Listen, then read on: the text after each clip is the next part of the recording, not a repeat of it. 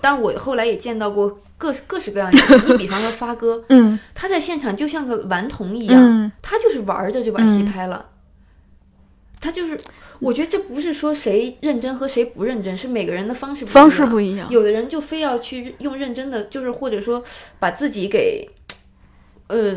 尤其像袁泉姐演那个角色是比较的偏内敛，偏内敛，然后又情感要要求非常的那种有点悲情的，对，嗯，然后她就她就愿意让自己一直生静活在下那来样的一个状态里，就是悲、嗯悲悲伤一点那种状态嗯下，她不能让自己一下扬太起来嗨，哎，对。然后，当然这是分角色嘛，嗯就是袁泉姐这个角色也让她在那个状态里，在那个嗯特定的环境下，她是那样一个状态的呈现。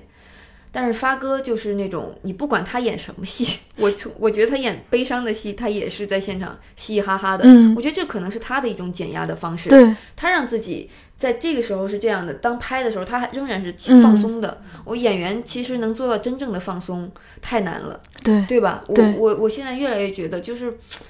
有时候觉得哎我不紧张啊，但是不紧张和放松之间有太长的一个距离了。对，你不紧张不代表你放松了，嗯，你不紧张是是可能你觉得我我台词儿背熟了，我内心嗯没没有说那个